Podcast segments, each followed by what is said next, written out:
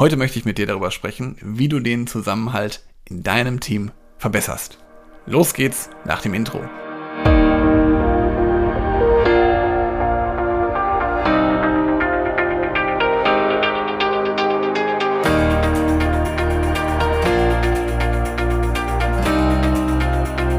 Herzlich willkommen zu einer neuen Podcast-Episode in meinem Podcast Führungskraft, dein Podcast für mehr Erfolg mit sozialem Verständnis und moderner Führung.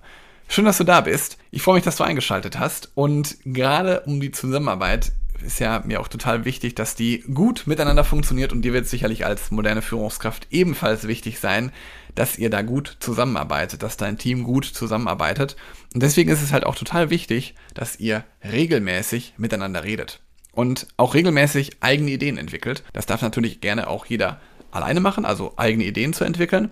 Aber vor allen Dingen geht es auch darum, dass halt ja gemeinsam Informationen miteinander geteilt werden.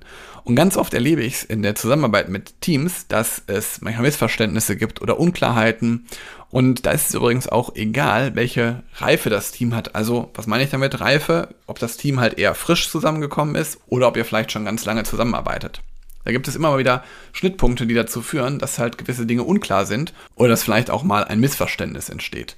Und aus meiner Erfahrung bisher, wenn ich mit Klienten da zusammengearbeitet habe, dann lernte ich vor allen Dingen immer, je mehr ihr miteinander sprecht, je mehr ihr miteinander kommuniziert, desto mehr Gemeinsamkeiten finden sich auch. Wenn ihr Gemeinsamkeiten entdeckt habt bei euch, also als Personen erstmal Gemeinsamkeiten, dann wird auch die Kommunikation deutlich besser. So, also Gemeinsamkeiten ist also schon mal der Schlüssel, damit die Kommunikation besser und leichter ist. Was kannst du dir jetzt dafür für deine Praxis mitnehmen? Wenn du Mitarbeitergespräche führst mit deinen Mitarbeitenden, dann führe auch auf jeden Fall Gespräche regelmäßig im Team.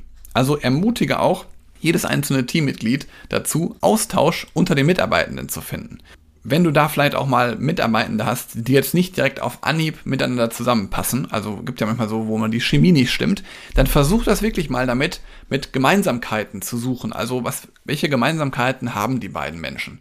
Und das gilt übrigens auch im echten Leben. Das funktioniert mit Gemeinsamkeiten eigentlich immer ganz gut. Wirst du feststellen, wenn du Familienvater bist, da kommt man mit anderen Menschen, die ebenfalls Kinder haben, sehr schnell ins Gespräch. Oder genauso auch, wenn du vielleicht Hundebesitzer bist. Ich bin selber kein Hundebesitzer, aber erlebe das ganz oft. Hundebesitzer haben ganz schnell einen äh, Dialog, weil sie einfach Gemeinsamkeiten haben und das ist dann vielleicht der Hund. Genau darum geht es letztendlich, dass du einfach mal gemeinsam mit deinem Team schaust, wie können wir denn über Gemeinsamkeiten vielleicht unsere Kommunikation noch verbessern und dadurch auch gleichzeitig die Zusammenarbeit nochmal verbessern. Prüf das gerne mal für dich und wenn du da Unterstützung brauchst, dann buch dir gerne einen Termin in meinem Kalender für ein kostenfreies Beratungsgespräch. Da freue ich mich, dich dabei zu unterstützen und dir einfach mal ein paar Anregungen mitzugeben. Und jetzt freue ich mich natürlich von dir zu hören und wünsche dir einen schönen Tag. Bis bald. Ciao.